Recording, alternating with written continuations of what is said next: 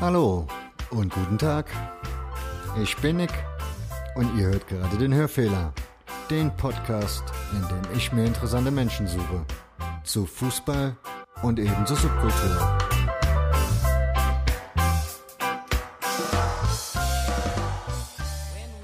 Hörfehler Folge 16. Heute mit, heute mitten in der Nacht wegen technischem Problem, aber mit einem sehr verständnisvollen Gast. Grüß dich, Richard. Hallihallo. Ja, dich habe ich angefragt zum Interview, weil du mir erzählt hast, oder ich habe einen Tweet gesehen, dass du in Frankfurt geweiht hast die letzte Woche bei einer WM Quidditch. Quidditch, ich habe keine Ahnung, wie das richtig heißt. Quidditch, ja. Wie kommt man da hin?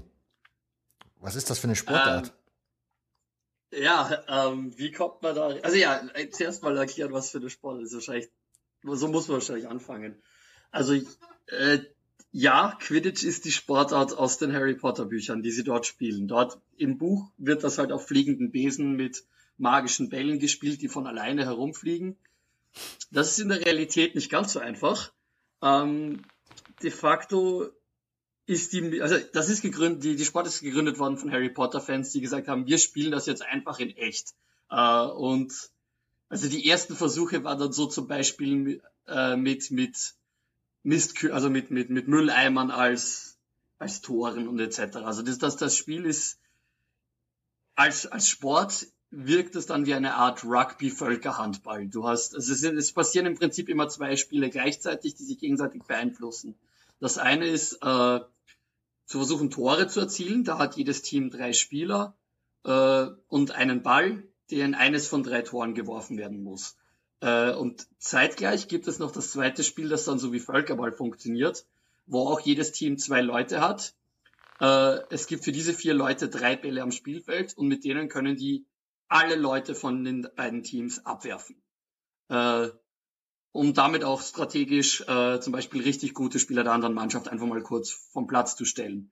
Wenn die abgeworfen werden, müssen sie zu ihren Toren zurücklaufen äh, und ja, das, das Tor berühren und dann sind sie wieder im Spiel. Äh, symbolisch haben alle äh, so einen, einen Besen zwischen den Beinen, wie in den Büchern. Nur halt keinen echten Besen, weil das wäre zu, zu äh, riskant wegen Verletzungen.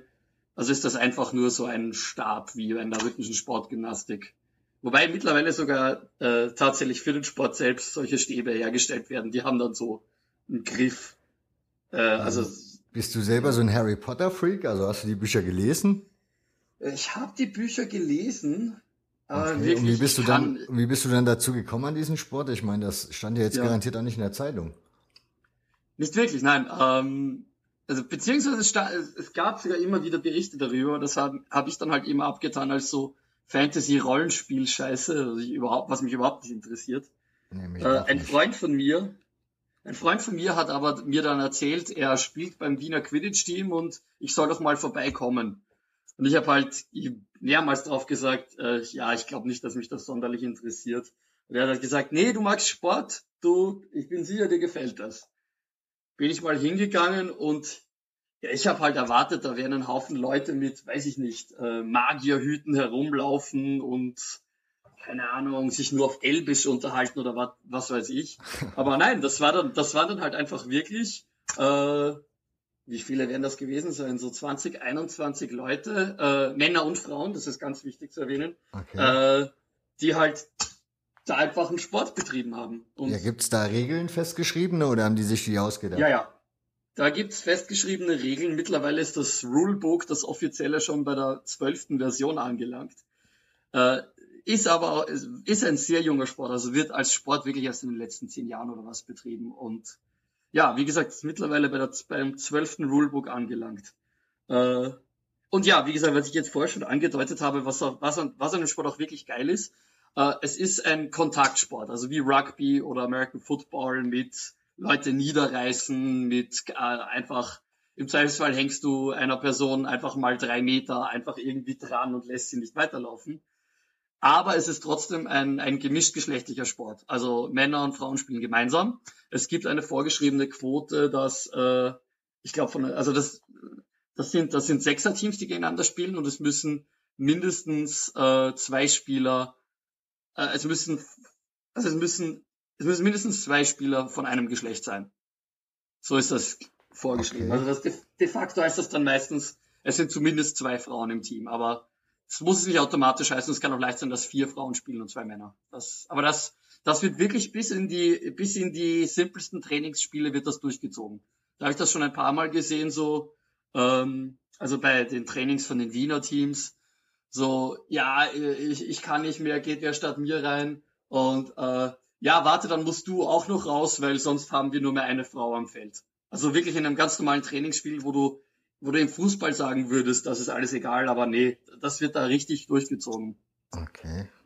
Die, ja, ist das populär dann da bei euch in Wien? Also ich habe das noch nie gehört hier in der Gegend. Mhm. Es gibt, also im Saarland weiß ich gar nicht, ob es das gibt, aber es gibt grundsätzlich quer über Deutschland ein paar Teams. Äh, in Österreich gibt es leider nur zwei Teams in Wien deswegen leider, weil offiziell äh, vom Ministerium als Sport anerkannt zu werden, bräuchten, bräuchte der Quidditch-Verband drei, also Teams in drei unterschiedlichen Städten und bislang haben wir halt einfach nur Wien. Und warum bist du äh, jetzt? Äh, aber nach, ja, da gibt's. Hm? Warum bist du da jetzt nach Frankfurt gefahren? Also als Fan oder bist du selber Als Fan, Spieler? als Fan, ja. Ja, also da war äh, eine Mannschaft, also es war, es war die dritte Weltmeisterschaft bereits. Äh, die erste war schieß mich tot, vor sechs Jahren müsste das gewesen sein in England. Nein, stimmt nicht, in den USA. Und zwei Jahre drauf war sie in Kanada. Und jetzt ist sie ja zum ersten Mal in Europa gemacht worden, und zwar vom Deutschen Quidditch-Verband in Frankfurt. Der Sportanlage Rebstock, was so eine riesen Fußballanlage ist, wo halt zwei riesige Fußballfelder nebeneinander sind. Und da konnten dann halt vier Quidditch-Spiele gleichzeitig gespielt werden, weil das Spielfeld im Quidditch einfach kleiner ist. Ja, bist ja. du da der einzige Verrückte, der da hinfährt, oder sind das dann doch mehrere? Da waren Unmengen an Leuten. Also das, das, äh, ich, ich, ich habe es verabsäumt, jetzt im Stress mittlerweile eine offizielle Zuschauerzahl zu sehen, aber ich bin auch richtig schlecht im Schätzen. Aber ich würde sagen, über die zwei Tage waren da sicher 5000 Leute da. Okay. Das ist also das Menge, war, ne? das war dann richtig voll, ja. Also es waren sicher nicht alle zu allen Zeiten da. Und wie war das Niveau jetzt? Ich meine, wenn du das ja so kennst, mhm. wie das vor Ort gespielt wird, dann wirst du ja auch wissen, wie das dann so, ja, war, wie war es vom Niveau? Es ist, ich meine, natürlich, das war das, es ist schwer, den Sport dann auch wirklich mit anderen Sportarten zu vergleichen, aber äh, das waren natürlich die weltbesten Teams. Da, da gibt's, da gibt's wenig dran zu rütteln. Äh, Im Vergleich zu den Wiener Teams kann ich halt schwer einschätzen. Das österreichische Team hat im, und das ist im Prinzip die besten Spieler der beiden Wiener Teams und zwei äh, Österreicher, die in anderen Teams in Europa spielen. Sind 14. geworden von 21 Mannschaften, die angetreten sind. Dementsprechend ist es für mich, weiß ich nicht, also das ist, Österreich ist da noch relativ jung dabei. Äh, die Spitzenteams sind da USA, Australien, Großbritannien, Frankreich, Kanada. Und die, also das waren dann halt schon richtig harte physikalische Spiele, äh, die ja, ich schaue wenig Rugby, deswegen kann ich das da recht wenig vergleichen. Aber das, es, es wirkt auf mich schon ziemlich, äh, ziemlich Action. Okay. ja. Wir hatten es ja gerade schon, aber also wir hatten es ja gerade schon damit, dass du aus Österreich kommst. Aber ja. normalerweise geht es in dem Podcast ja um Fußball, soll es heute dann ja auch noch gehen. Du bist Fan von Blau-Weiß-Linz. Ich bin tatsächlich Fan von Blau-Weiß-Linz, ja. Du wohnst aber in Wien. Das ist richtig. Wie geht das? Naja, gibt's gibt's doch all, überall auf der Welt, dass Leute äh, Fans von Vereinen sind, die in anderen Städten sind, als sie, wo sie herkommen. Ja, aber in äh, Wien hast du ja, ja eigentlich für jeden Geschmack was dabei eigentlich, oder?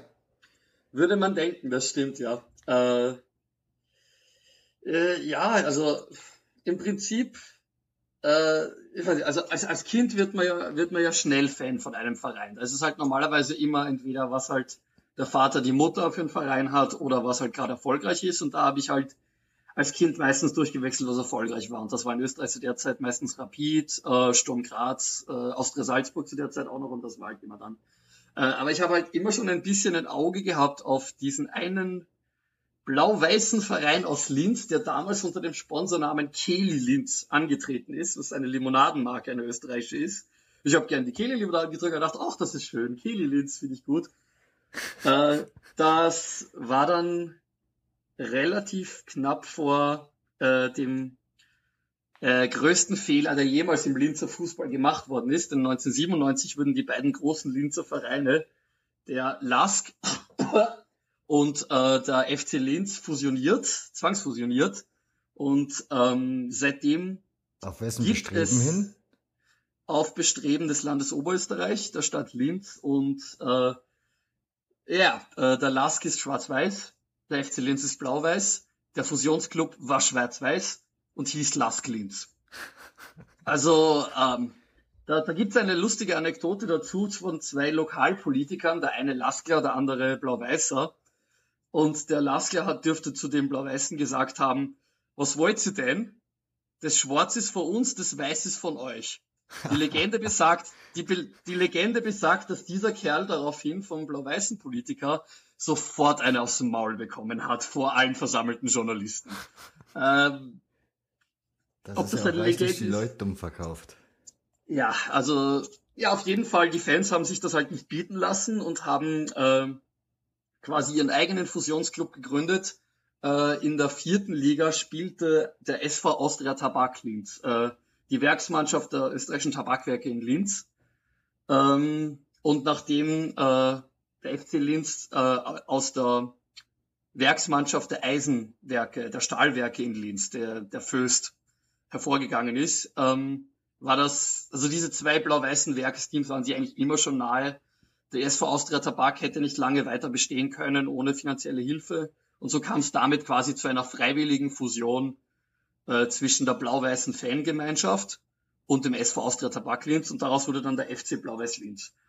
Äh, ja, und dementsprechend wird beim FC Blau-Weiß Linz auch bis heute werden noch die alten Fanlieder des FC Linz oder des eben des SK Föst gesungen.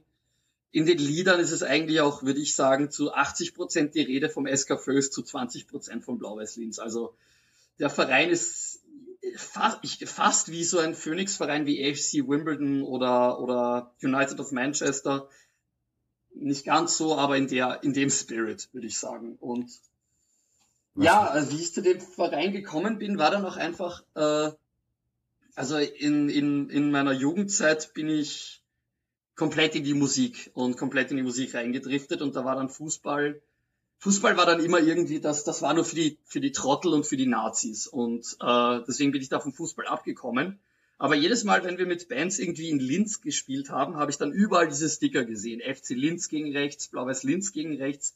Habe ich mich erinnert an mein äh, an mein Bubendasein, wie ich dann so, ach ja, das blau-weiße Linz, da war ja was. Da habe ich dann irgendwann einfach ohne viel Hintergedanken, weißt du was, ich, ich verfolge den Verein jetzt wieder, ich schaue jetzt wieder, wie der spielt. Und das war die Saison, in der Blau-Weiß äh, zum ersten Mal seit dieser Wiedergründung von der dritten in die zweite Liga aufgestiegen ist. Das heißt, ich bin tatsächlich ein richtig, richtig beschissener Erfolgsfan. Na gut, die sind aber, glaube ich, auch wieder ja. relativ schnell abgestiegen, ne? Ja, nach zwei Saisonen leider wieder. Was ja. ist aus dem Konkurrent geworden, also aus dem Schwarz-Weißen? Äh, aus dem Lask, ja. Nein, äh, das Ziel der Fusion war ja groß ausgegeben, als Linz dauerhaft in den Europacup zu bringen. Aha. Äh, ein Jahr oder zwei Jahre nach der Fusion ist der Verein dann in einen Bankenskandal gezogen worden äh, also diese Pläne mussten dann hintanstehen, als dem der Präsident des Vereins äh, ins Gefängnis ging, wenn mich gerade nicht alles täuscht. Äh, also auf jeden Fall vor Gericht stand. Ja, und der Verein hat sich davon eigentlich nicht wirklich erholt. Der Lask hat ein bisschen den Anschluss an die österreichische Spitze verloren, da zeitweise unter einem Präsidenten äh, der sich eigentlich nur für Tennis interessiert hat und den Verein halt übernommen hat, weil ihn sonst niemand von den oberösterreichischen Wirtschaftsgranten übernehmen wollte. Der hat den Verein nie wirklich wollen und unter dem unter der äh, unter dessen Präsidentschaft sind sie dann auch bis in die dritte Liga abgestiegen. Lustigerweise zu einer Zeit, wo Blau-Weiß gerade in der zweiten Liga war. Also das war ein sehr triumphales Jahr. Ähm, ja, ich meine, im Nachhinein nicht, weil jetzt natürlich die gesamte blau-weiße Fanszene sich ärgert, dass da nicht dauerhaft was gemacht worden ist, dass nicht dauerhaft blau-weiß positioniert werden konnte als vor dem Lask. Aber ja. Aber ja, das ist äh, verschüttete Milch von gestern. Du hast aber jetzt durch die WM das erste Heimspiel verpasst, oder? Wieder jetzt, richtig, nach dem ja. Aufstieg. das ist richtig. Das wäre am Freitag jetzt gewesen. Äh, auswärts in Wattens in Tirol. Weiß ich auch nicht, ob ich. Äh, nein, stimmt gar nicht. Wir haben, in, ja, wir haben zu Hause gespielt, aber gegen Wattens. Stimmt, sowas. Ja, ja auf dem Google, oder? Oder so heißt auf, das. Auf, ja, auf äh, der Google, ja. Genau, ich hatte das, das gestern das, gelesen, ja. War ein Heimspiel. Das Stadion der Stadt Linz. Eine fürchterliche Betonschule. Da kommen wir, da kommen wir nachher zu. Okay, ja, gut, ja. Ja, wie war das also, erste ja. Heimspiel? Was hast du mitbekommen? Oder hast du überhaupt irgendwas mitbekommen vom ersten Heimspiel? Das war dann auch wirklich so, ich bin von, von, der, von der Sportanlage Rebstock heimgefahren, äh, ins Hostel, habe mich an den Laptop gesetzt und habe gesehen, wir haben 0-3 verloren und habe halt die Spielberichte gelesen, also mehr weiß ich auch nicht dazu zu sagen, das dürften einfach, also dass das in, dass das in der Ausstellung von Blau-Weiß so steht, war eh klar, aber das dürfte auch dort den Medienberichten von Wattener Seite so gewesen sein, dass das einfach drei fürchterlich kapitale Eigenfehler der Verteidigung waren, die zu den Toren geführt haben. Und dass sonst anscheinend eh gut gespielt worden ist. Ja, ich, ich war halt nicht dabei, keine Ahnung. Recht viel mehr weiß ich darüber auch nicht. Das, das ist jetzt ja. zweite Liga, ne? Das ist zweite Liga, genau. Wie ja. schätzt du da das Niveau so ein in der zweiten Liga? Ich meine, wenn man euren Kader anguckt, ihr habt mhm. ja eigentlich fast nur österreichische Spieler, einen Deutschen und zwei Kroaten, glaube ich, ne? Ja. Das kann leicht sein. Ich tue mir mit den Nationalitäten recht schwer. Ja, ich habe um, die gestern zufällig gesehen, die werden ja bei Google ja dann angezeigt. Okay, ja. Äh, ja, es ist vor allen Dingen die, der Kader von der Regionalliga relativ gleich geblieben, punktuell gut verstärkt, soweit ich das mitbekommen habe. Mhm. Haben auch in den Testspielen unsere, unsere neuen dazugekommenen Spieler haben in den Testspielen eigentlich auch gute Leistungen gezeigt. Das war aber traditionell bei Blau-Weiß eh immer so und heißt nicht immer automatisch geheißen, dass das dann auch in der Saison so umgesetzt werden konnte. Ähm, die zweite Liga gilt in Österreich äh, als, als, als absolute Wundertüte. Du hast die Mannschaften, die oben mitspielen, die auch, also fast noch die letzten paar Jahre war der Aufsteiger aus der ersten Liga in der österreichischen Bundesliga eigentlich nie abstiegsgefährdet. Das ist auch heuer nicht zu erwarten. Und dementsprechend gilt das so ein bisschen die, die in der ersten Liga um den Titel mitspielen, haben auch österreichisches Bundesliga-Niveau. Aber die, die gegen den Abstieg spielen, da wird's dann teilweise, da wird's dann teilweise sehr eng. Also letztes Jahr hätten wir eigentlich mit dem Floridsdorfer AC einen regulären Absteiger gehabt, der glaube ich ein Spiel gewonnen hat oder so, wenn ich das jetzt, ich habe das jetzt auch nicht mehr ganz auswendig im Kopf. Aber die haben auf jeden Fall richtig, richtig, richtig wenig Punkte gemacht sind aber oben geblieben, weil es sowohl Austria Salzburg als auch Austria Klagenfurt über die Lizenzen äh, nicht mehr oben gehalten hat. Ja, sind da, irgendwelche rum, sind da noch ruhmreiche Mannschaften drin in der Liga? Also irgendwelche namhaften, die man vielleicht kennen kann? Ja, namhaft auf jeden Fall Wacker Innsbruck, äh, der frühere FC Tirol, mhm. wo, ja, die man auch aus dem Europacup auch kennen kann als Deutscher, äh, auch oftmaliger Meister gewesen. Ja, der Lask ist auch in der zweiten Liga, das heißt, es gibt heuer wieder mal Linzer Derbys. Beziehungsweise Oberösterreichischer Zentralraum-Derbys, denn der Lask spielt die erste Saisonhälfte in einem Vorort von Linz. Insofern ist Blau-Weiß gerade der einzige Profi-Fußballverein in Linz, was, was die blau-weiße Fanszene auch nicht müde wird zu betonen. Ähm, namhafte Vereine, Austria Lustenau, ein Vorarlberger Verein, könnte man vielleicht ja. noch kennen. Die haben eine Fanfreundschaft mit Augsburg. Äh, ja, sonst wird man da, glaube ich, nicht wirklich wen kennen. Letztes Jahr war eben, wie gesagt, Austria Salzburg äh, in der Liga, die halt ähm, der Nachfolgeverein der ehemaligen Austria Salzburg, die ja dann von Red Bull übernommen wurde. Okay. Was habt ja. ihr, was habt ihr so an Zuschauern in der Liga im Schnitt?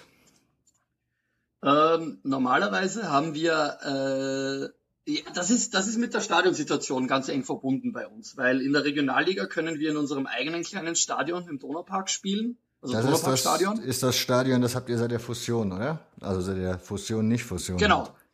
Das ist der, das ist der, das ist der alte Platz der Austria Tabak. Ja. Mhm. Und ähm, dementsprechend. Wie sieht, wie sieht der aus? Also wie, wie muss ich mir das vorstellen? Ähm, du bist ja, warte, Neunkirchen ist glaube ich zu groß. Äh, gedenkt dir irgendeinen Vorort von Neunkirchen, äh, den Dorfplatz dort hm? und dann versetz ihn in eine Stadt direkt an den Fluss. Dann hast du das Donauparkstadion. Okay. Es ist ein, es ist wirklich ein, ein, äh, ein, ein Dorfplatz in der Stadt. Und das macht, das macht den Charme des Donauparkstadions auch so dermaßen aus. Der ist halt, irgendwie wurde der Regionalliga tauglich bekommen, aber für eine Profiliga reicht er halt beim besten Willen nicht. Deswegen müssen wir da halt auf das äh, Leichtathletikstadion der Stadt Linz ausweichen. Ja, also ähm, im Donauparkstadion haben wir jetzt eigentlich in der Saison so immer rund um die 1000 Zuseher gehabt. Oben auf der, oben im Stadion, also auf der Google, das schwankt dann extrem. Wenn die Mannschaft gerade einen Lauf hat, können das 1500 werden. Wenn die Mannschaft schlecht spielt, können das 800, 700 werden. In der Abstiegssaison hatten wir da zeitweise wirklich nur 500 Leute, leider. Das ist also, ein relativ großes Stadion, ne? Das ist ein, ja, also ein, ein großes Leichtathletikstadion. Ja, habt ihr vorher, oder hat, hat, hat der Linzer Fußball vorher ein anderes Stadion gehabt? Nein, das war eigentlich immer das traditionelle Stadion des Linzer Fußballs. Also ja, in den 60er Jahren hat, hat, hat der Lask noch eine eigene Anlage gehabt die, ich meine, oder aber die in die 70er Jahre vielleicht auch sogar noch. Die ist mittlerweile die Verbandsanlage des Oberösterreichischen Fußballverbandes, weil der Lask irgendwann kein Geld gehabt hat und die halt an den Verband verkauft hat. Und äh, der SK Föst hat eine Zeit lang sogar am Werksgelände gespielt, also zwischen den, zwischen den Hochöfen war da einfach der Fußballplatz. Ich glaube, der existiert nicht mehr leider. Schade. Aber ja, aber zum Beispiel das Meisterfoto, weil der SK Föst wurde 1973, 74 in der Saison wurden wir sogar österreichischer Meister und dieses Meisterfoto entstand am Werksplatz, am Werksgelände im Hintergrund Hochöfen, Silos, Produktionsanlagen. Das, ja, also der Traum jedes, äh, jedes Osteuropa-Fußball-Nostalgikers, dieses Foto. Jawohl. Gespielt wurde aber auch damals schon auf, äh, oben auf der Google im Leichtathletikstadion. Aber das war eigentlich, eigentlich, das war eigentlich so gut wie immer das Stadion von sowohl dem Lask als auch dem SK Föst. Ja, warum müssen die anderen jetzt in einem Vorort spielen oder warum spielen die jetzt in einem Vorort? Das wüsste ich auch gerne. Keine Ahnung. Wir spielen, wir spielen auch die Hinsaison oben auf der Kugel. Der Lask spielt in Pasching, mich stört's nicht. Also ja, beim, Der beim Derby stört's mich, weil da kriegen wir wenig Karten, weniger Karten deswegen. ja. Ja, also ein Pasching vielleicht ist das, ist das das, was man auch kennen könnte, dieses Pasching? Hatten die nicht mal gegen die Film haben, gespielt irgendwie? Ja, das ist dieses Pasching, ja. Äh, die Geschichte von Pasching, da könnten wir jetzt auch zwei Stunden reden. Das, das ich werfe nur die Schlagworte äh, Jörg Haider und ähm, Oh, lass mal, da brauche ich so spät am Abend auch nicht mehr. Ja, also kurz, kurz gesagt, dieser, dieser FC Pasching, den es da gegeben hat, ist dann nach Kärnten gezogen und wurde der Spielball von Jörg Haider. Hm. Die haben es im Übrigen auch nur in die Bundesliga geschafft, weil sie aus der Fusion profitiert haben, weil der Vereinspräsident von Pasching war eben jener Franz Grad, der der letzte Vereinspräsident des FC Linz war und quasi den gesamten hochdekorierten FC Linz Nachwuchs nach Pasching gebracht hat. Das heißt, eigentlich hätte Werder Bremen gegen den FC Linz spielen müssen. Jawohl. Ja, ja. Du hast gerade erzählt, du bist mit Wiener Benz nach Linz gefahren. Warum fährt man mit ja, Wiener genau. Benz nach Linz? Also du spielst, du hast wohl mal gespielt im Benz oder was? Ja, ich, ja, ich habe in Benz gespielt. Äh, ja, Linz war da halt einfach auch nur eine, eine, eine weitere Möglichkeit aufzutreten. Das muss man so, das muss man so kalt sagen. Irgendeine Band dabei, die man kennen kann? Äh, oh, darf ich nicht zu laut sagen. Ich habe in Emo-Bands gespielt, also wenn man sich in nee, der, Szene die aufgehalten ich bestimmt. Nicht. Ja, also ich habe in Everton Gitarre gespielt und gesungen und war dann jetzt bis noch vor ein paar Jahren bei Rika Bassist. Ja, also wer, wer, wer so Sunny Day Real Estate, Jimmy World Zeug hört, kann entweder die eine oder die andere Band schon mal über den Namen gestolpert sein. Oh, also Rika haben dann, ja?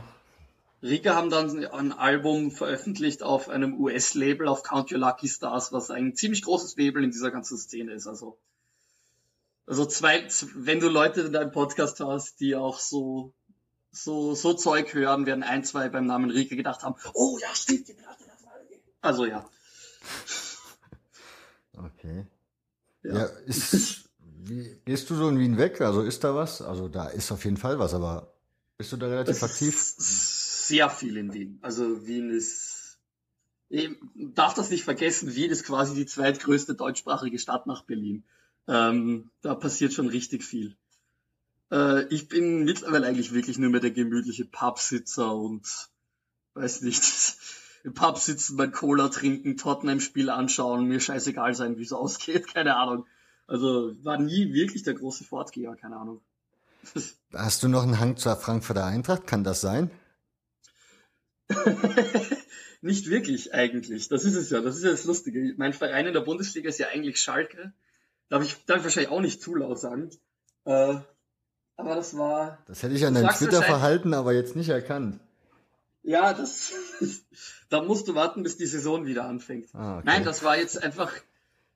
Der Eindruck kommt wahrscheinlich daher, weil halt, äh, weil, weil ich halt so ein großer Fan des Eintracht Frankfurt Podcasts bin. das ist halt, ja, keine Ahnung. Den, den höre ich halt, obwohl mir, obwohl mir die Eintracht egal war. Man, man kann den nicht hören, oder dass man nicht zumindest, zumindest für die Leute vom Podcast sich wünscht, dass die Eintracht gut spielt, damit sie weniger leiden. Also, ähm, ja, ich, ich, ich glaube wirklich, ich glaube wirklich, nix in der Welt, nix, nix, was die Eintracht die letzten paar Jahre gemacht hat, hat fürs Image der Frankfurter Eintracht so viel getan, wie der Eintracht Frankfurt Podcast. Das möchte ich nochmal bekräftigen für Basti, für Marvin, für René, für die Alex, für den Dennis. Ich glaube, ja. Ich fand das durchaus eigentlich spektakulär, die letzte Saison, die so zu verfolgen mit diesem Auf und Ab. Am Anfang der Traum vom internationalen Fußball. Dann irgendwann waren ja. alle anderen, naja, das schaffen wir schon noch irgendwie. Und dann ging doch Muffensausen los. Das war schon witzig. Es war schon unterhaltsam, aber ja. ich habe die, ich, ich hab, ich hab, ich hab die ja besucht dann nachher beim, äh, Spiel Frankfurt gegen Hoffenheim. Und das war ja eins der wirklich zerschmetternden Spiele in der letzten Phase der Saison. Ja, ich bin da halt im Block gestanden mit dem Marvin, mit dem Basti, mit dem Dennis und ein paar anderen, der Namen ich leider vergessen habe, muss ich mich eh entschuldigen. Äh, und ich habe noch so vor Augen, wie die Eintracht richtig, ich, war das das 2-0 oder war das wirklich nur einfach irgendein Ballverlust, irgendein fürchterlicher der Eintracht? Und der Basti dreht sich so zu uns allen um und sagt, ich muss raus, ich muss weg, ich muss heim, ich kann das nicht ansehen. Und ist und er gegangen? Ja, und er ist gegangen. Er ist gegangen, weil keiner hat den restlichen Abend was von ihm gehört mehr. Äh, soweit ich das richtig verstanden habe. Und ja, also. Aber eigentlich bist du Schalker. Eigentlich bin ich Schalker, ja. Ja, das ergibt sich irgendwie von selbst. Blau-Weiß, also durch Blau-Weiß-Linz ein bisschen. Blau-weißer Verein aus einer hässlichen Arbeiterstadt, lange Arbeitertradition das ist quasi, Schalke ist quasi blau-weiß in Deutschland. Das ist keine Ahnung, ja. Das naja, ich finde, Linz sieht auf den Bildern auf jeden Fall mal schöner aus wie Gelsenkirchen. ha, muss aber sagen, wie ich das, wie ich nach Gelsenkirchen gefahren bin, um mal äh, auf Schalke zu gehen, muss ich sagen, war die Stadt doch schöner, als ich erwartet habe. In welchem Stadion warst du da? Also Arena bestimmt schon, oder? Ja, Arena auf Schalke, genau, ja. Also schon die fertige neue Arena, ja. Und wie hat die dir gefallen? Ich muss sagen, äh, ich, man kriegt ja immer so zum Hören, dass Schalke da so ein bisschen heuchlerisch wäre, halt so mit diesem Kumpel-Image und äh, dann trotzdem diese riesen moderne Arena haben und eigentlich sich wie ein ganz normaler moderner Fußballverein aufführen. Ich habe den Vergleich mit, mit zum Beispiel mit dem HSV gezogen, dort im Stadion, und ich muss sagen, wie soll man das anders lösen als Schalke? Ich finde das richtig gut gelöst, ehrlich gesagt. Klar, das ist eine moderne Arena, das ist boom, boom, boom, boom, überall die Stimmungsmusik und das Ganze. Und, dann ist halt trotzdem, kurz vorm Spiel, ganze Arena abgedunkelt, Glück auf, der Steiger kommt. Das kann man jetzt tausendmal als irgendwie heuchlerisch sich an die Folklore anbiedern auslegen, aber da hat trotzdem jeder im Stadion mitgesungen und jeder vom kleinen 14-Jährigen bis zum alten Opa erkennen alle die Worte alle auswendig, singen alle mit und das Stadion ist abgedunkelt. Das ist schon noch was anderes als, ja, als selbst die Bayern, die ja eigentlich auch ein respektabler Verein sind. Weißt du, das ist, ich verstehe, wo die Leute herkommen, aber ich finde, Schalke löst das wirklich gut. Ehrlich gesagt. Also ich finde, dass ich weiß nicht, ich, ja. Das ist, das ist trotzdem, das ist trotzdem der Malocher und Kumpel und Arbeiterclub. Wie siehst du die Entscheidung? Trotz all dem. Wie siehst du die Entscheidung für Heidel? Ja, es ist auf jeden Fall ein fähiger Mann. Das, das hat er ja Jahre, Jahre bei Mainz unter Beweis gestellt. Ja. Ich, ich finde ja geil, dass der anscheinend jetzt schon, jetzt schon alle Versuche, halt die üblichen Schalker, ähm, die üblichen Schalker Gepflogenheiten, die üblichen Schalker ähm, ja, diesen Schlendrian, der halt ein bisschen rund um, rund um auch die Entscheidungsträger bei Schalke immer wieder so ein bisschen der Fall ist. Das dürfte er ja wirklich alles abblocken. Und das kann mich natürlich jetzt, aber das hat mich auch von der Fanszene gut überrascht, dass das im Prinzip jetzt ihm nicht angekreidet wird, sondern dass die jetzt alle sagen, das passt so, das ist deine Arbeitsweise. Wenn du da mit Ruhe in den Verein bringst, ist das gut so. Dann mach das. Mach das, ist gut, mach deine Arbeit. Und das finde ich eigentlich auch ganz gut, dass das bei Schalke anscheinend auch gut, ich glaube, bei Schalke hat man wirklich, und das Gefühl hatte man in den letzten Jahren nicht immer, aber ich, ich kriege das Gefühl, dass bei Schalke gerade jetzt wirklich die Stimmung herrscht, okay, lassen wir Heidel machen. Der weiß, was er tut. Ich hatte mit einer Freundin das Gespräch und die machte mhm. so, ja, das ist, in Mainz war er ja so mehr oder weniger der Chef von der Allein, das ist ja, ja der Alleinherrscher. Und jetzt auf Schalke sind da ja doch ein paar Leute mehr im Umfeld. Mhm. Hast du das Gefühl, das stört ihn oder lässt er sich darauf ein oder hast du, verändert er sich oder? Das, ich glaube nicht, dass man das jetzt schon wirklich sagen kann. Es, es, es gab schon so, es gab schon so Querschüsse, wenn mich das jetzt, wenn mich gerade nicht alles. Ja, gibt er dir das Gefühl, er will auch da den starken Mann machen oder ist er eher der Teamplayer oder wirkt er wie ein Teamplayer von dem her, was er sagt und was er macht? Hm. Ich, ich habe schon das Gefühl, dass er den starken Mann machen will, aber ich habe auch das Gefühl, dass er schon seine Gründe dafür hat und dass er dass das seiner Arbeitsweise insofern zugute kommt. Also dass er, er will die Zügel in der Hand haben, aber er kann das auch. Zugegeben, von Mainz, einem der ruhigsten Standorte, nach Gelsenkirchen, einem der unruhigsten Standorte, ist halt schon ein, ein Sprung. Das stimmt wohl. Ist die Frage. Es, es, wird, es wird wohl darauf ankommen, ob, wenn Heidel merkt, dass es ihm zu viel wird, wenn das eintritt, ob er, ja, ob, ähm, ob er dann tatsächlich Zügel aus der Hand gibt. Hm. Es ist Gelsenkirchen, es wird so, keine Ahnung, es ist, es ist, Sch es ist Schalke, wahrscheinlich sowieso in drei Monaten ist dann, keine Ahnung, irgendein Vorstandsmitglied äh, wird, wird dabei entdeckt, wie er in Dortmund in Brunnen pinkelt, keine Ahnung, irgendwas wird sicher passieren und dann ist auf einmal wieder alles ganz anders. Ich gehe wie jedes Jahr äh, mit der Überzeugung rein, dass Schalke heuer deutscher Meister wird und äh, die Aussage glaube ich in dem Moment, in dem ich sie tätige, bereits nicht. Aber ich kann sie auch nicht nicht treffen, weil wir. Ja, was ist denn am Kader passiert? Sané ist noch da, oder? Ich, wenn er noch da ist, dann ist es sicherlich nicht mehr lange. Okay. Also. Für dich, für dich ein schlimmer Abgang oder denkst du, ja, oder brauchbar, also vernünftig gemacht? Da scheinen sich ja die Leute dran zu streiten. Die einen, die finden den ja scheinbar sonderlich wichtig. Der ist schon wichtig, ja. Äh, Andere sagen, er ist fußballerisch dann doch ein bisschen störend, wenn man ein vernünftiges System spielen möchte. Wobei man sich natürlich dann fragt, warum Guardiola den holt. naja, aber der hat ja Costa auch irgendwie reingekriegt in sein System. Das darf man ja auch nicht unterschätzen. Und also ein Costa ist Sané ja nun wirklich nicht. Hm. Ähm, keine Ahnung. Äh, er ist auf jeden Fall ein richtig, richtig guter Fußballer und das Schadet natürlich nicht. Ich weiß, ich habe ihn jetzt aber auch, ich habe ihn jetzt auf Schalke aber auch noch nie wirklich so erlebt, dass er tatsächlich gestört hätte. Also wenn er eigene Aktionen gemacht hat am Spielfeld, dann waren die eigentlich sinnvoll. Ist aber auch schwierig zu beurteilen, weil unter Breitenreiter war ja nicht wirklich was zu erkennen. Das ist, ja. Aber ich, ich gehe auch, wie gesagt, nicht davon aus, dass wir Sané wirklich viel länger halten können. Was wir von ihm noch haben, freut mich. Wenn er weg ist, ist es scheiße, aber so funktioniert der Fußball im Jahr 2016. Ich, hab, ich mag ja City ein bisschen, insofern stört es mich auch nicht sonderlich, wenn er zu City wechselt. Die sind aber auch ja. blau-weiß, ja. Und auch und, eine Valora-Stadt. Und der einzig wahre, der einzige Profiverein in den Stadtgrenzen. Das möchte ich auch nochmal klar festhalten in Manchester. Ja. Äh, Macht mir es trotzdem nicht sonderlich sympathischer, ehrlich gesagt. Wobei, wobei da ja lustigerweise ist ja eigentlich City der bürgerliche Verein und United der Arbeiterverein. Aber ja, das, ist, das heißt ja in England alles schon seit 20 Jahren nichts mehr spielen mindestens. Das ist ja alles. Wohl wahr. Alles aufgelöst.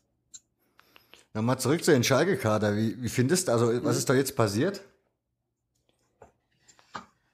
Keine Ahnung, ehrlich gesagt. Ich habe ihn nicht so wirklich, nicht so wirklich begutachtet. Da war ich jetzt in letzter Zeit einfach zu beschäftigt mit, äh, mit einerseits mit dem Quidditch und andererseits mit Blau-Weiß. Weil da ist ja die Saison ja auch schon losgegangen und Schalke dauert ja noch ein bisschen. ich habe hab nicht wirklich, nicht wirklich überprüft, muss ich sagen. Hast du es gerade aufgemacht? Nee. Nö. Warte, ich hab's jetzt aber gleich auf. Na gut, mach ich auch auf, kein Problem. ja, ich guck jetzt, ich will's jetzt wissen. Ich habe ja doch durchaus relativ viele Schalker komischerweise in der Hörerschaft. Ist im Saarland halt auch ein sehr beliebter Verein. Okay. So, da aktuell. Ja, lustigerweise, Lust, da kann ich ja eine, einen Schwank von, von der Quidditch-WM sogar erzählen, weil ich hab, äh, bin da eigentlich äh, die ganzen Tage mit, mit einer Schalke-Trainingshose rumgelaufen, also so einer Sporthose. Und äh, bin dann von einem Fan der türkischen Mannschaft freudig angesprochen worden, der mich überschwänglich gefreut hat, noch einen weiteren Schalker beim Quidditch zu finden. Also, ja. Das war auch schön. Oh. Haben wir halt einfach gemeinsam für die Türkei-Stimmung gemacht. War auch, war auch passt. Hast du es auf? Ich hab's jetzt auch auf, ja. Und bist du nicht erstaunt über die Neuzugänge?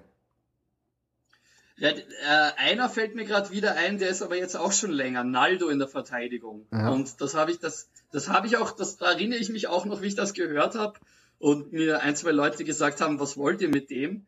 Und ich habe halt, ich habe halt wirklich, ich habe halt quasi die Presseaussendung vom Verein nachgeplappert, weil ich das Gefühl habe, das stimmt auch. Und das ist auch, da habe ich auch das Gefühl gehabt, der Heidel macht das richtig, weil die, die Argumentation war, der Naldo, der braucht jetzt nichts mehr beweisen für sich er ist schon am Abklingen seiner Karriere, aber unsere Verteidigung ist ja extrem jung im Großen und Ganzen. Und äh, der Naldo kann der über seine Erfahrung einfach allen mitgeben, ja, einfach die Routine, einfach, einfach, einfach ein bisschen die Nervosität rausnehmen, die halt immer wieder noch da ist bei unserer Hintermannschaft. Und ich weiß nicht, also ich bin kein Sportdirektor, ich bin kein Trainer, aber für mich klingt das vernünftig. Und der Transfer des Sommers ist ja scheinbar Embolo. Würde ich mal so interpretieren. Bei 27,5 Millionen ist das wohl so der Königstransfer. Brelembolo, da haben wir ihn. Vom FC Basel. Von, Bas von Basel gekommen. Ein 19-jähriger Mittelstürmer. Muss man mal machen. Ein Stürmer würde uns auf jeden Fall sehr weiterhelfen, aber das ist ungefähr der wahrscheinlich im Fußball am häufigsten gesprochene Satz der Welt. Äh, ja, alles, alles, was dazu führt, dass, dass die Verantwortung nicht alleine auf uns liegt, ist wirklich. Äh, ja. Wobei ja lustigerweise hat ja Schalke im Mittel, im offensiven Mittelfeld mit Alessandro Schopf haben die einen Österreicher. Und der war ja einer von den wenigen Spielern äh, von Öst für Österreich in der EM, die halt wirklich gezeigt haben, was sie, was sie drauf haben. Das war in der Mannschaft ja generell nicht wirklich so, leider. Gerade nach der Verletzung von Junusovic, der ja das absolute Rückgrat des Teams ist. Äh, das ja. stimmt. Ich höre also, Ballverliebt EU, den Podcast, diesen, das ist ein österreichischer Podcast, ne? Das ist richtig, der Tom und der, und der Philipp, ja. Ja, ich hatte das Gefühl, die sind bei der EM sehr, hm, sagen wir, tolerant umgegangen mit dem Abschneiden der Mannschaft. Also die waren da sehr, sehr gelassen. Es ist auch, und ich fand eigentlich die Erwartungen doch durchaus enttäuscht. Also das war so zumindest mein Eindruck. Ich hätte mehr erwartet von der Mannschaft. Das liegt aber auch ein bisschen am Verlauf der EM für die Österreicher. Dass gleich im ersten Spiel gegen die Ungarn 2-0 verloren worden ist, hat einfach den Spirit gebrochen. Da hat sich einfach niemand mehr was erwartet und dann halt einfach nur die restlichen Spiele so angesehen, es ist eh schon vorbei, schauen wir mal, was sie machen. Zumindest unter denen, die halt wirklich ständig Fußball schauen. Ja, der äh, der 0815 immer wieder Österreich-Schreier, der hat, die haben wahrscheinlich alle noch erwartet, Österreich reißt das jetzt noch rum und holt, gewinnt die EM, aber wer was von Fuß, wer, wer die, wer die, wer das Nationalteam ein paar Mal spielen gesehen hat, hat eh schon gewusst, Junosovic verletzt, das wird richtig schwer. Und dann kam das 2-0, ich meine, du hast dir den angesehen, da war eigentlich da schon die EM vorbei. Im Prinzip. Das war einfach, ja, das war einfach so von, von vorne bis hinten einfach überspielt. Und der Trainer steht nicht zur Diskussion? Also dem würdest Nein. du jetzt keinen Vorwurf machen? In irgendeiner Form, dass du sagst, irgendwie kein System so richtig zu erkennen gewesen oder irgendwie? Hier in Deutschland wurde das ja durchaus mal diskutiert, so nach den Spielen im Anschluss. Ja. Von den sogenannten Experten. Das ist eine Frage, auf die ich glaube ich nicht wirklich eine Antwort habe, muss ich zugeben. Das, das, wir haben zumindest definitiv unter den Bloggern und unter denen, die sich mit Taktik beschäftigen und unter denen, die denen zustimmen, die sich mit Taktik beschäftigen. Ich habe keine Ahnung von Taktik, aber es klingt halt meistens, es klingt für mich meistens vernünftig. Ist, glaube ich, so ein bisschen so immer noch das endlich ein Trainer. Endlich ein tatsächlicher Trainer und nicht wieder irgendein gescheiterter Ex-Fußball, nein, nicht oder irgendeine alte Fußballlegende, die jetzt halt sich hinstellt und sagt, geht's Außenburschen und spürt's Fußball.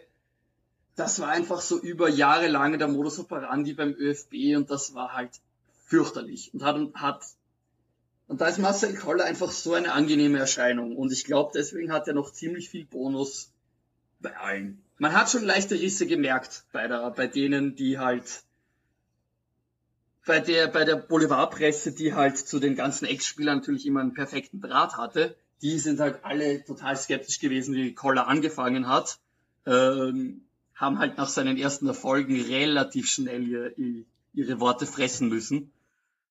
Kommen aber auch schon die ersten mittlerweile aus ihren Löchern gekrochen und sagen, es soll doch mal wieder da, da, da, der, mit dem ich gespielt habe damals bei Boca, der, mit dem ich gespielt habe damals bei der Austria. Also das, das und ich glaube eben, weil sich sehr viele in Österreich der Gefahr bewusst sind, dass die Mannen jederzeit wieder das Steuer an sich reißen könnten, wird Koller vielleicht wirklich sogar ein bisschen geschont.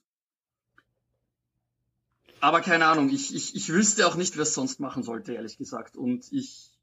Ja, wie siehst du den österreichischen Fußball aktuell so? Also ist die Entwicklung positiv? Kommt da irgendwie was nach an jungen Spielern oder läuft ja, das? Da weiß ich einfach zu wenig darüber, muss ich zugeben. Die Nachwuchssachen, ich meine, ja, das beleuchten Sie Ballverliebt Podcast ja grundsätzlich eh immer wieder gerne mal. Äh, ich weiß es einfach nicht. Ähm, mir ist das Nationalteam auch im Normalfall relativ egal, muss ich zugeben. Ich bin ein totaler Vereinsfußball. Also die EM, da habe ich mich halt einfach dann jetzt quasi anstecken lassen davon und habe die halt doch dann, hab dann doch jedes Spiel geschaut natürlich. Aber ja, keine Ahnung, es interessiert mich dann irgendwie zu wenig, dass ich die Nationalteam-Sachen nachlese. Was ich beim Vereinsfußball definitiv mache. Also anscheinend mit Ausnahme des Schalke-Kaders, wie ich gerade wieder drauf gekommen bin, aber ja. Ja, aber also was, was, was schon ein Problem ist, ist, dass der Vereinsfußball in Österreich dem Nationalteam definitiv nachhinkt. Äh, die österreichischen Vereine schaffen es in den europäischen Bewerben nicht sonderlich weit. Äh, das liegt dann halt einerseits daran, dass Red Bull immer wieder in den schönsten Momenten auslässt, äh, woran sich der Rest von Fußball Österreich jedes Mal erfreut, wie über kaum was anderes. Ja, keine Ahnung, es ist äh, dadurch, dass Red Bull Serienmeister ist, kommt halt auch nie wer andere in die Champions League. Also ja. Und die anderen Vereine, die Austria hat in die Gruppenphase der Nee, die Austria ist sogar Meister geworden, hat es dann sogar in die Gruppenphase der Champions League geschafft. Äh, Rapid hat es in die Gruppenphase der Europa League letztes oder vor zwei Jahren, ich weiß das, ich, ich habe kein Zeitgedächtnis. äh, also es passiert immer wieder mal, aber halt einfach nicht dauerhaft und ja, ich meine, die besten Spieler Österreichs verlassen das Land halt, sobald sie können, zumindest nach Deutschland. Zumindest klingt jetzt, äh, zumindest im Sinne von der Entfernung, nicht im Sinne von der Qualität. Ähm, wenn sie nicht gar gleich nach England gehen oder haben wir auch schon alles gehabt. Wir haben welche, die nach, äh, ich glaube in den USA ist gerade einer, in Australien. Ja, also, also, aber es bleibt eigentlich so gut wie keiner in Österreich. Wenn du in Wien wohnst, verfolgst du so auch den Wiener Fußball? Also gehst du da ab und zu mal gucken? Ich meine, Möglichkeiten gibt's ja da doch reichlich. Ja, das stimmt schon, ja. Äh, die Bundesliga, muss ich zugeben, die österreichische interessiert mich wenig. Also es ist eigentlich immer, welche, welche auch immer Liga Blau-Weiß gerade ist, ist eigentlich die einzige, die ich wirklich verfolge. Äh, ja, also Rapid und Austria sind für mich beide nicht sonderlich interessant. Mein Vater war Rapidler. Äh, die Austria hat halt zurzeit eine wirklich, äh, wirklich schlimm rechts angehauchte Fanszene und ist für mich deswegen alleine schon mal komplett uninteressant. Ähm, ja, und dann gibt's halt noch die zwei kleinen Vereine, die, ähm, also kleinen, die großen unter den kleinen Vereinen, beziehungsweise die kleinen unter den großen. Und das ist halt die Vienna und der Wiener Sportclub. Äh, die spielen beide gerade in der dritten Liga. Äh, ja, also Freunde von mir, die Fußball schauen, sind eigentlich, in, wenn sie Fan eines Wiener Vereins sind, sind sie eigentlich alle Sportclub-Fans. Und da gehe ich auch gern mal mit, aber ja, das ist dort irgendwie nicht Fußball schauen. Das ist irgendwie, da trifft, da triffst du Freunde und alle saufen und kiffen und da nebenbei läuft ein Fußballspiel. So ein bisschen, bisschen den Vorwurf, den man ja manchmal St. Pauli auch macht. Das, ja, ist halt, das ist in Österreich im Prinzip der Sportclub. Und es ist auch lustig, dorthin zu gehen, aber ja, wenn ich Fußball sehen will, tue ich das Blau-Weiß im Prinzip. Ja, schon ein aktiver Verein, der, Wien, die, der Wiener SK, ne? Absolut, absolut, ja. Die, das, die, das ist ja, wir haben ja auch definitiv eine der prononciert äh, und auch aktivsten linken Kurven in Österreich. Gibt's ja leider auch nicht so viele. Äh, die machen auch den Ute Bock Cup äh, jedes Jahr, was so ein Benefizturnier zwischen Hobbymannschaften ist und die Erlöse gehen dem Flüchtlingshilfeverein Ute Bock zugute. Ähm, ich glaube, die äh, beim auf der Friedhofstribüne, also das ist eben dieser dieser Fanclub vom Sportclub. Äh, das war, glaube ich, das erste Mal, dass in Österreich das ähm, Fußballfans gegen Homophobie transparent gehangen ist. Äh, aus den Reihen der Friedhofstribüne gemeinsam mit Fans von Wiener, äh, mit gemeinsam mit Fans von der Vienna ist auch die österreichische Sektion von Fußballfans gegen Homophobie entstanden äh, die auch jetzt zum jetzt vor kurzem zum zweiten Mal bei der Regenbogenparade, also der Wiener Gay Pride mitgelaufen ist. Also ähm, das, das, das wird ja gern mal ein bisschen hämisch gesagt, dass die Fans vom Sportclub aktiver sind als, der, als die Fußballer. Ähm, aber das, ja, also das ist auf jeden Fall ein, äh, ich, ich bin durchaus froh, dass es die gibt. Aber ja, aber es ist halt trotzdem nicht mein Verein. Um nochmal zurückzukommen so und so langsam das Ende dann einzuläuten. Mhm. Die Shito war die Sportart, ne? Wie was? Die Shito war die Sportart. Am Anfang, wir hatten doch über die Weltmeisterschaft gesprochen. Quidditch, Quidditch. Quidditch. Das werde ich mir niemals Quidditch. merken, das kann ich jetzt schon sagen. ja. ja. Wärst du da, hatte ich das jetzt dermaßen geflasht, dass du da jetzt da irgendwie selber jetzt in einem Team spielen wirst, oder? Ich bin komplett unsportlich. Äh, also das wird nicht passieren. Ich, ich habe im Prinzip jetzt fürs österreichische Team die Funktion übernommen, die ich auch für die Vanguards in Wien verfolge. Und das ist einfach, die Jungs und Mädels anzufeuern. Ja, also mehr oder weniger das, was du als organisierter Fan beim Fußball machst, nur dass ich halt beim Quidditch alleine dastehe und brüll wie ein Trottel. Äh, ja, das, das haben auch bei dieser Quidditch-WM eigentlich sonst kaum ein anderes Team gehabt. Äh, Deutschland hat halt viele Zuseher gehabt, weil das halt die WM in Deutschland ist und dann haben halt viele der normalen Zuseher auch einfach für Deutschland gesungen, aber sonst hatten eigentlich nur die Engländer und die Australier wirklich einen lautstarken Fananhang mit. Engländer muss man auch sagen, da hat ein Dokumentationsteam das Team die ganze Zeit begleitet. Das, das singen, da würde ich sagen, da singen ein paar vielleicht ein bisschen lauter deswegen. Keine Ahnung, mag eine böse Unterstellung sein, mir kam so vor. Äh, Ah, die Australier, das war ja wirklich wahnsinnig. Ich meine, von Australien nach Frankfurt fliegen, das ist ja auch nicht gerade was, was du das einfach mal so machst. Ja. Und da waren, weiß ich nicht, da waren 30 Leute, die bei jedem Australien-Spiel gesungen haben. Und also die Australier, die haben ja dann auch das, die, die haben das ja auch tatsächlich dann gewonnen, die WM. Ähm, Im Finale, da war eigentlich die USA haushoher Favorit, also weil die spielen das seit zehn Jahren. Da waren zwei Spieler im Team, die mal Arena Football gespielt haben. Also das, das, das ist ein Team, das galt als haushoher Favorit, aber die Australier, die haben A schon die ganze Zeit ein richtig, richtig gutes Turnier gespielt. Und ähm, ich habe halt, wie gesagt, auch keine Ahnung von Taktik im Fußball, schon nicht im Quidditch, schon gar nicht. Mir ist halt von allen Seiten gesagt worden, die Australier haben die USA einfach von vorn bis hinten ausgecoacht. Und ja, Australien hat es dann auch gewonnen. Und ich meine, ich bin, ich bin halber Amerikaner, insofern war es für mich ein bisschen schmerzhaft, aber ja, die USA hat die ersten, die USA hat die ersten beiden Weltmeisterschaften gewonnen. Das haben schon alle gesagt. Wenn jetzt die, die USA auch noch das dritte Mal auch noch gewinnen, hilft das dem Sport überhaupt nicht. Aber dass die Australier jetzt gewonnen haben, ja, das hat sich einfach die ganze, das haben sich auch einfach alle dort gefreut für die Australier, auch die Amerikaner. Das, das war heute Thema im Deutschlandfunk. Es war Thema im Deutschlandfunk. Ja, ja, die haben das, die haben die von der Weltmeisterschaft gemeldet, von dem Finale, ja, ja. Nicht schlecht, nicht schlecht. Ich habe ja gesehen, es war sogar ein RTL 2 Mikrofon, habe ich gesehen. Da habe ich aber habe ich aber einen Bogen drum gemacht, keine Ahnung. Das ist ja Ähm, genau, oh, ja. Mikrofon ist ein gutes Stichwort. Dein mhm. Lieblingspodcast, was ist das so momentan? Also, was würdest du jetzt so empfehlen? Was sollte man unbedingt mal hören, wenn man es noch nicht kennt? Ich würde es gerne länger überlegen, aber mein absoluter Lieblingspodcast zurzeit ist ab eindeutig 93. Äh, ein Fußball-Podcast, der irgendwie äh, ein FC Köln-Fan, ein VfB Stuttgart-Fan, ein Eintracht-Fan, eben der bereits erwähnte Basti vom Eintracht Frankfurt-Podcast, auch mal Grüße, und ein Darmstadt- und Freiburg-Fan setzen sich zusammen. Geplant ist, glaube ich, in Zukunft einfach den Spieltag zu analysieren. Bislang war es halt hauptsächlich wegen der EM, ging es um die EM, aber den Spieltag zu analysieren und ja, es klingt unspektakulär, aber die vier haben einfach so eine unfassbar großartige Chemie und landen aus irgendeinem Grund beim Besprechen von Ingolstadt gegen Augsburg auf einmal bei den Kölner Mietpreisen, äh, machen sie äh, bei Schalke gegen HSV fangen sie auf einmal zu reden an, dass hier Kabelbetreiber alle Arschlöcher sind. Äh, also die, die schaffen es äh, so. Ich würde ja sagen, es ist fast wie das deutsche Football Ramble, nur dass ich Football Ramble langweilig finde und 93 großartig. Äh, und ja, den Ball verliebt Podcast, der schon ein paar Mal gefallen ist, muss auch unbedingt erwähnt werden. Ich finde, die machen einen richtig guten Job. Ist auch leider derzeit der einzige österreichische Fußball-Podcast, soweit ich weiß. Wie du hörst, oder?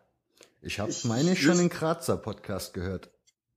Ah, okay, ja, nein, ah, Entschuldigung, das stimmt natürlich, ja. Es gibt ein, es gibt ein paar Vereinspodcasts. Der Grazer ist ja wieder aktiv, weil ich habe von dem eigentlich eine Folge gesehen und danach nie wieder was. Ja, pff, so genau darfst du mich nicht fragen. Das war auch eine Folge, ja. die ich mal gehört habe. Aber es stimmt schon, es stimmt schon. Ja, die, die äh, ehemaligen Sturm 12 Leute haben da einen Podcast gemacht. Das stimmt. Aber, aber ich habe da nur diese eine Folge mitbekommen. Ich glaube, von Seiten von Rapid gab es auch einen Versuch, einen zu machen. Ich weiß nicht, ob das. Und halt von Blau-Weiß Linz gibt es ähm, von der Fangemeinschaft AG Tor, also quasi äh, die blau-weiße linke Fanclub-Organisation. Äh, von denen stammt auch, das hast du vielleicht gesehen, diese äh, Choreografie Say It Loud, Say It Clear, Refugees are Welcome hier, die über die, die über die gesamte Fantribüne im Donauparkstadion gegangen ist. Mhm so in der Form in Österreich vielleicht bei drei Vereinen möglich. Also das war, wie ich die gesehen habe, das war äh, klingt so scheiße, aber das war einer der stolzen, stolzesten Momente für mich als, als Fan, definitiv, wo ich sagen kann, ich finde das geil, dass das bei meinem Verein möglich ist. Ich finde das geil, dass das bei meinem, nicht, dass es bei meinem Verein möglich ist, sondern ich finde es geil, dass mein Verein das macht. Dass die Fan, dass die, also dass die Fans in meines Vereins das einfach macht. Da darfst du auch stolz drauf sein. Und, we, und wem es nicht passt, der kann verschwinden. Oder muss nicht verschwinden, aber halt die Schnauze. Ja, da hast du recht. Und ähm, ja, und die und eben diese Agentur macht auch äh, im freien Radio in Linz. Äh, bin ein schlechter Fan, ich glaube alle zwei Wochen oder jeden Monat irgend sowas. Äh, ein Fanradio, ein blau-weißes, äh, Blau Crowd FM heißt das, also Crowd wie äh, Zuschauer auf Englisch. Äh, und das ist auch halt im Internet zu hören und dann auch runterzuladen. Also es ist kein Podcast, aber es ist ein Podcast. Und das war eigentlich ziemlich lange der einzige Podcast aus Fußball Österreich von einem Drittligisten. Also auch interessant. Also, aber ja, wie gesagt, äh, ich habe ja, wollte eigentlich bald verliebt empfehlen. Also ich finde, der, der Tom und der Philipp machen das großartig. Mir ist ein bisschen zu kurz. Sind das beides, äh, sind das beides Journalisten? Äh, ja, der Tom war oder ist immer noch, glaube ich, beim der Sportredaktion von der Standard.at. Äh, Philipp weiß ich gar nicht jetzt, ehrlich gesagt. Ich habe jetzt noch nicht so viele Folgen von denen gehört. Ich nehme an, da bist du ein bisschen mehr drin. Aber ich hatte manchmal so das Gefühl, mhm. das ist so ein bisschen, als wenn die zwei bewusst so meinungsstarke Kämpfer, so, also, so, als würden die eher so gerne mal diskutieren, so ein Streitgespräch führen in ihrem Podcast. Kann das sein? Durchaus, aber das, das die sind schon oft genug auch unterschiedlicher Meinung. Das, das hat man ja bei den Blogbeiträgen auch gern mal gemerkt. Äh, ja, ich meine, es ist halt. Ja, es ist schön, es ist halt mal eine Abwechslung. Sonst so ist ja eigentlich immer anders ja, absolut. gehabt. Ja, vielleicht ist das auch, was den Podcast, was den Podcast so hörenswert macht, weil das ist eigentlich, das ist, das ist wirklich die Reihenfolge. Also wenn eine neue Folge 93 gibt, höre ich die als erstes. Wenn es eine neue, neue Folge Ball verliebt gibt, höre ich die als erstes. Ja, ähm, wahrscheinlich sollte ich jetzt Quidditch-Podcasts empfehlen, aber da weiß ich zugegebenermaßen nichts. Aber dann ich wollte gerade sagen, gibt es da auch schon welche? Es würde mich stark wundern, wenn es keine gibt. Es gab auf jeden Fall Vorschau zur Quidditch WM. Ich weiß aber nicht, ob das ein regelmäßiger Podcast war. Das war auf jeden Fall von der Quidditch Post. Ähm, das ist eine Web, also ein Blog und ein Twitter-Account. Ähm, Quidditch Post, einfach Quidditch wie der Sport mit Doppel-D und TCH am Schluss und Post wie bei der Washington Post. Äh, ja, die haben auch eine richtig allumfassende ähm, Berichterstattung zur Quidditch WM gemacht.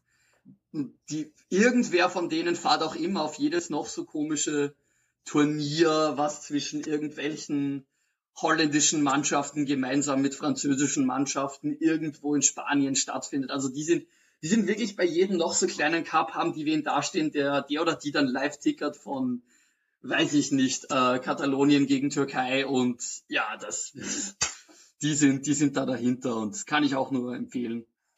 Äh, es sind auch, soweit ich weiß, so gut wie alle Spiele, die live gestreamt worden sind, auch noch äh, auf sportdeutschland.tv zum Nachsehen. Ich glaube, da ist leider kein Österreich-Spiel dabei. Ich kann aber äh, alle Spiele der Türkei nur wärmstens empfehlen. Wenn ihr da jemanden hört, der ganz laut Türkei schreit, das bin auch ich.